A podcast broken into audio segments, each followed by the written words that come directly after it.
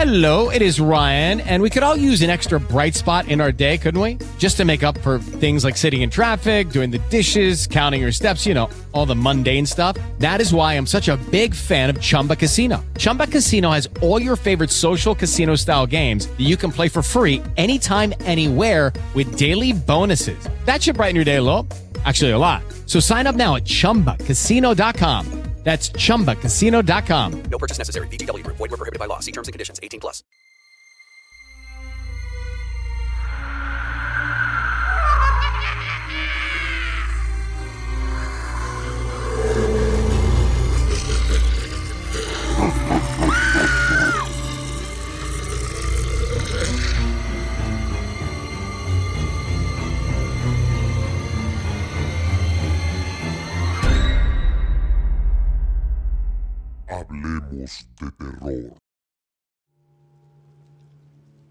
Dígame, señora, ¿sabe de quién es el cuerpo que encontramos en su casa? Eso es solo carne muerta, comisario. Lo que quedó de mi hijo enfermo. Creo que aquel demonio tomó su apariencia para caminar entre nosotros. Estoy casi segura de que no es él. Me siento un poco confundida, pues es idéntico a mi hijo. Pero será mejor que hable directamente con él. Tan pronto como pude, llegué al hospital. El oficial custodio de la habitación me abrió la puerta. La habitación estaba casi en penumbras. Y aquel hombre, semisentado, parecía dormido o con total quietud. Pero pronto sintió mi presencia y abrió sus ojos clavando de inmediato su mirada en mí la que me acompañó con una sonrisita algo burlona.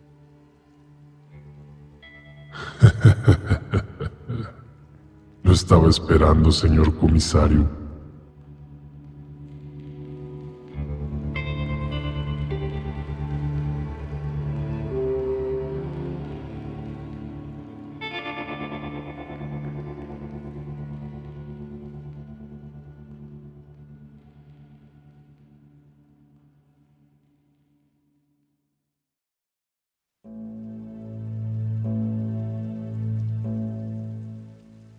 El hombre del costal, sexta parte.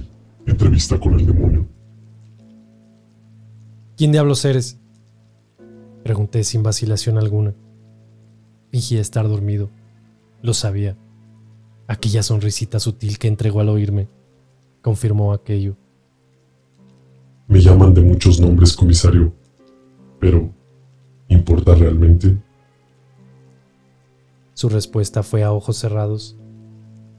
Pero luego se acomodó sobre su lecho, abrió los ojos inhalando profusamente un respiro y volteó su cabeza, dándome aquella mirada demoníaca y penetrante, con aquellos ojos negros como el abismo.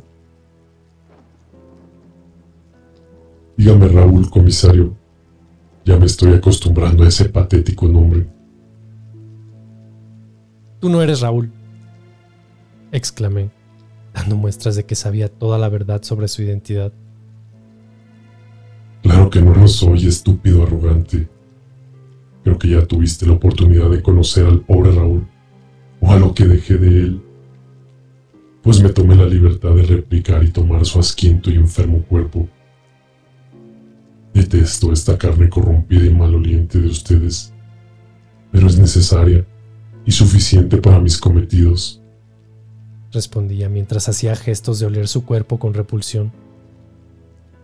Luego intentó enderezar su cuerpo y acomodar su cabeza, haciendo crujir sus huesos de manera escalofriante, como si estuviese totalmente fracturado. ¿Qué carajos eres entonces? Soy el devorador de niños, aquel que bebe su sangre y come su carne inocente, aunque algunos me llaman el usurpador. Puedo meterme en tu mente y luego en tu cuerpo y obligarte a cometer atrocidades que podrían llevarte fácilmente a la cárcel, o peor aún, a la pena de muerte, y jamás se enterarían de que no fuiste tú. ¿Qué hora es? Se me está haciendo de noche y me está dando algo de hambre. Este podrido cuerpo requiere comer más de lo habitual. Tengo una visita pendiente a tu casa. ¿La recuerdas? Dudo que puedas hacerlo estando esposado. Le repliqué, en un tono desafiante.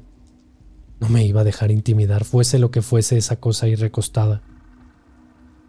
Puede ser un demonio y todo lo que dices, pero necesitas de ese cuerpo para moverte entre nosotros. Y por lo que veo, estás bien atado a la cama.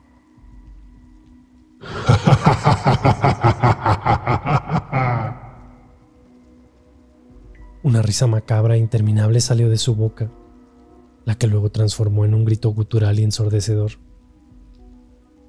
Pronto vino algo aterrador. La cama comenzó a temblar en incremento hasta saltar sobre el piso, causando un estremecedor bullicio que trajo rápidamente a Canales, al oficial de guardia, y pronto también a la enfermera que estaba de turno y al cuidado del paciente. El cuerpo de aquella cosa comenzó a aplicar una fuerza anormal intentando liberarse, contorsionando aquel cuerpo de manera espantosa.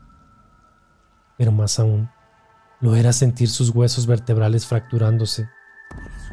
Levantó su tronco sobre la cama, y ahí vino lo peor, pues impávidos presenciamos cómo quebraba sus extremidades para adoptar una posición como animal, en cuatro patas, pero al revés. Sus brazos se fracturaron a la altura de los codos, y lo mismo sus piernas sobre sus rodillas, sosteniendo todo su tronco y volteando su cabeza hacia mí de forma espantosa. ¿Cómo diablos era posible aquello? La enfermera no soportó la espantosa escena y echó en vómito para luego descompensarse y caer al piso.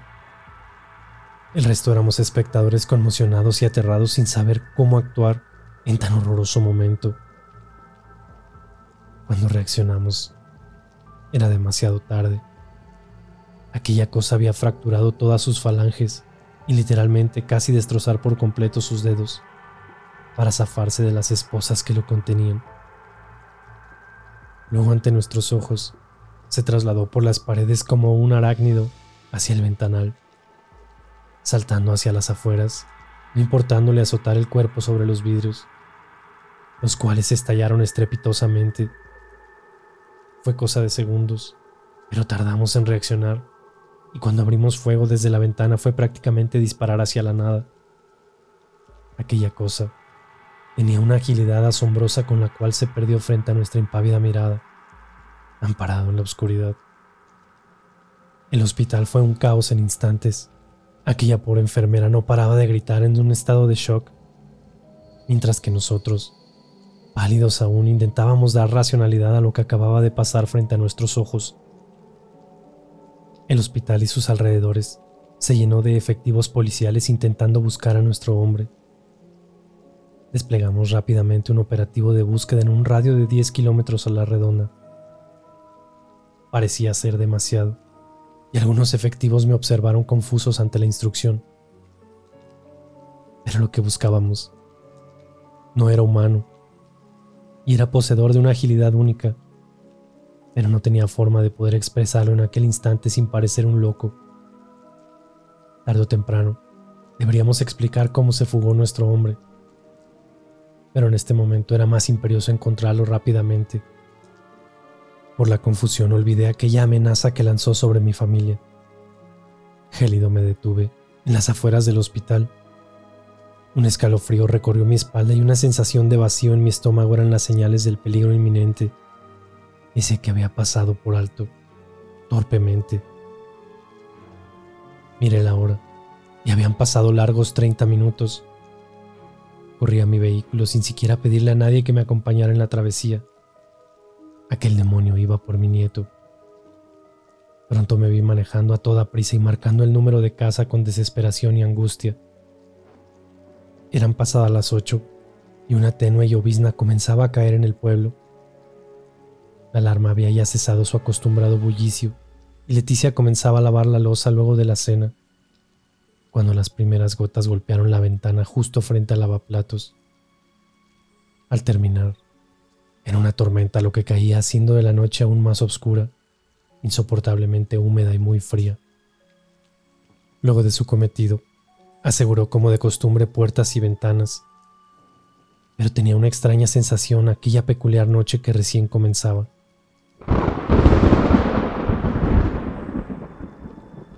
Pronto el cielo comenzó a tronar, y junto a la intensa lluvia, era lo único que interrumpía la quietud existente que comenzó a intranquilizar de sobremanera a Leticia, como entregándole una impronta de que algo estaba por venir. Checó pronto la habitación de Cristóbal, quien jugaba aún a la espera de su habitual cuento antes de dormir. Esta vez lo hizo esperar, pues se sentía insegura por lo que dio otro recorrido por la casa para cerciorarse de que todo estuviera asegurado.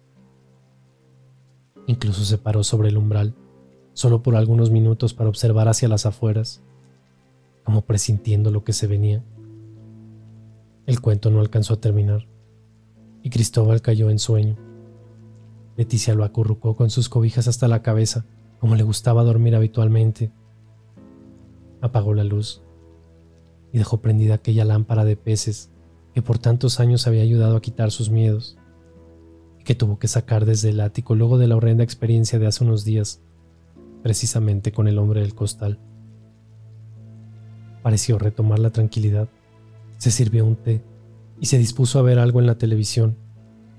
Aún era temprano y el sueño le escaseaba, o tal vez era aquel extraño estado de alerta. Momentos más tarde, los perros del vecino comenzaron a ladrar exaltadamente, durando aquel escándalo más tiempo de lo habitual, lo que devolvió a Leticia aquella sensación inquietante de que la noche estaba extraña y de que algo ocurriría. Bajó el volumen de la televisión y se asomó tímidamente por la ventana no encontrando más que agua y viento, abriéndose paso en la oscuridad. Ante la inquietante e incesante reacción de los perros decidió salir destrabando los seguros del acceso principal, pero no sin antes tomar una linterna.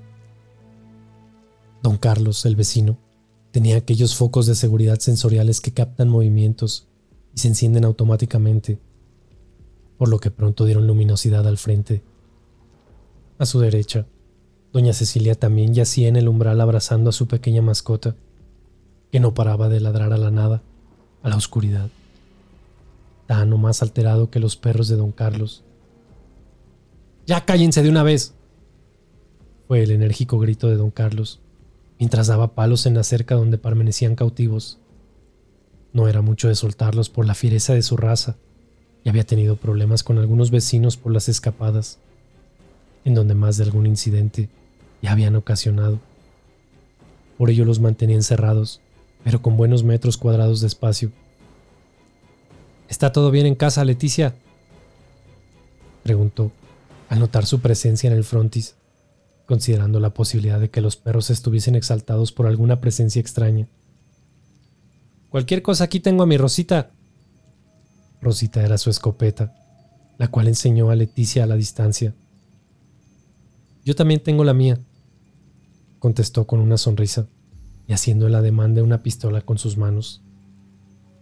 Dejaré los focos activados por cualquier cosa. Descansa, Leticia. Buenas noches. Se despidió con un gesto mano a la frente, del clásico militar. La lluvia cesó pronto.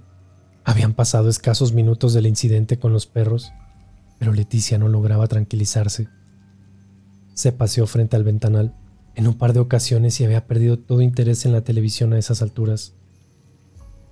Minutos más tarde, los fulgores incandescentes volvían. El sensor de movimiento había captado algo rondando en las afueras. Podría ser un animal o los mismos perros. Pero cuando se asomó, la luminiscencia los mostró en sus casuchas, totalmente tranquilos e incluso les pareció algo casi asustados. Algo no andaba bien. Aquellos perros parecían no temerle a nada. Decidió irse a la recámara y aceptar que tal vez todo esto la tenía sugestionada de sobremanera. Pero no alcanzó a conciliar el sueño.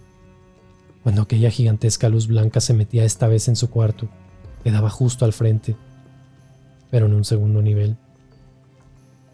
No es nada, no es nada, se repetía. Pero cuando sintió que alguien o algo deambulaba en las afueras, tuvo que aterrizar a la horrenda realidad. En un comienzo Aquellos ruidos eran tenues, como de alguien caminando sobre la hierba, pero demasiado pesados para ser de algún animal. Agudizó sus sentidos ante el peligro, y fue ahí que notó que era algo arrastrándose lentamente, como si alguien estuviese avanzando sobre los patios a rastras. El sonido se acercaba, como que venía en dirección a su puerta, por lo que se levantó cautelosa y bajó en puntillas al acceso principal. Temerosa de observar por la ventana en primera instancia, puso su oído sobre la puerta y comprobó con espanto que alguien andaba en las afueras efectivamente, asomándose ya con decisión por el ventanal para confirmar aquello no sin antes ir por su revólver. Lo que observó la dejó impávida y sucumbida en terror, pues una masa humanoide se arrastraba acechante en dirección a la puerta, emitiendo ruidos extraños como de lamentos. Quedó consternada, apoyada de espaldas contra la puerta, con las pulsaciones al cien e intentando guardar silencio absoluto. Se armó de valor y observó nuevamente con cautela por el ventanal, corriendo escasamente el velo de la cortina. Quedó petrificada ante lo que tenía frente a sus ojos. Era un hombre, o lo que parecía serlo, pues su rostro estaba completamente distorsionado o con malformaciones que hacían durar a primera vista de que fuese realmente un ser humano. Caminaba en cuatro patas, pero se apoyaba extrañamente sobre sus muñecas, no con la palma de sus manos. Cuando estuvo a escasos metros, los potentes focos de don Carlos le mostraron aquel horrible ser poseedor de ojos negros y enormes como demonio, y de una boca malsana y asquienta, en donde relucían dientes enfilados y deformes. Al notar su presencia junto al ventanal, aceleró su andar animalesco, haciendo crujir horriblemente sus huesos y destacando la enorme cabeza que parecía colgarle, pues caminaba al revés. El impacto de ver aquella horrible abominación lanzó a Leticia hacia atrás, apuntando instintivamente el arma sobre la ventana. Cuando aquella malformación, no de Dios, azotó la puerta hizo brincar a Leticia emitir un grito de espanto que alertaría de inmediato a sus vecinos. Vengo por tu hijo, Leticia. Fue lo que salió de aquella esquinta boca, con una voz totalmente inhumana.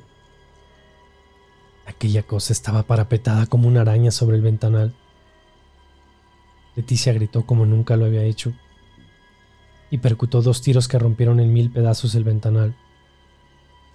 Luego subió hacia la habitación de Cristóbal, con desesperación y algo de torpeza, escuchando escalofriantemente cómo aquella cosa trepaba por las paredes de la casa, ágilmente, y luego por el techo, emitiendo extraños chillidos como si le hubiese impactado alguno de los tiros que le propinó.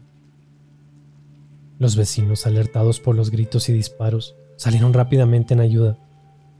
El teléfono comenzó a sonar incesantemente, pero parecía a nadie importarle. Pronto don Carlos derribó la puerta vociferando escopeta en mano y preguntando dónde estaban y qué estaba ocurriendo. Leticia gritó con desesperación desde uno de los cuartos, y su vecino corrió al segundo nivel en su auxilio, encontrándola en un total estado de shock, gélida y con unos ojos completamente sumidos en el terror. Don Carlos le hablaba, pero parecía no escuchar, debiendo sacudirla para que prestara atención y volviera en sí. Leticia tiritaba, y sus palabras no salían de su boca. Esa cosa, esa, esa cosa se llevó a mi hijo. Era lo que repetía casi en susurros, totalmente conmocionada. En segundos, y al notar la presencia de su vecino, pareció salir de su estado dando un grito desgarrador llamando a su pequeño. ¿Dónde está tu hijo, Leticia? ¿Dónde está? Responde. Preguntaba don Carlos en el umbral del cuarto del niño, donde solo sus cobijas desarregladas estaban sobre su cama, y aquellos peces de la lámpara daban vueltas sobre las paredes de la habitación.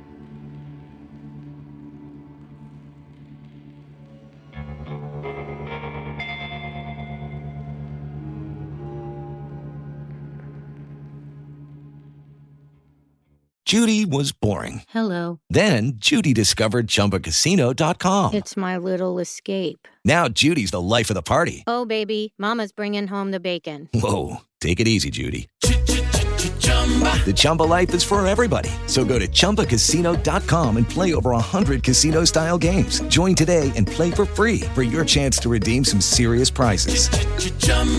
ChumbaCasino.com. No purchase necessary. Void where prohibited by law. 18 plus terms and conditions apply. See website for details.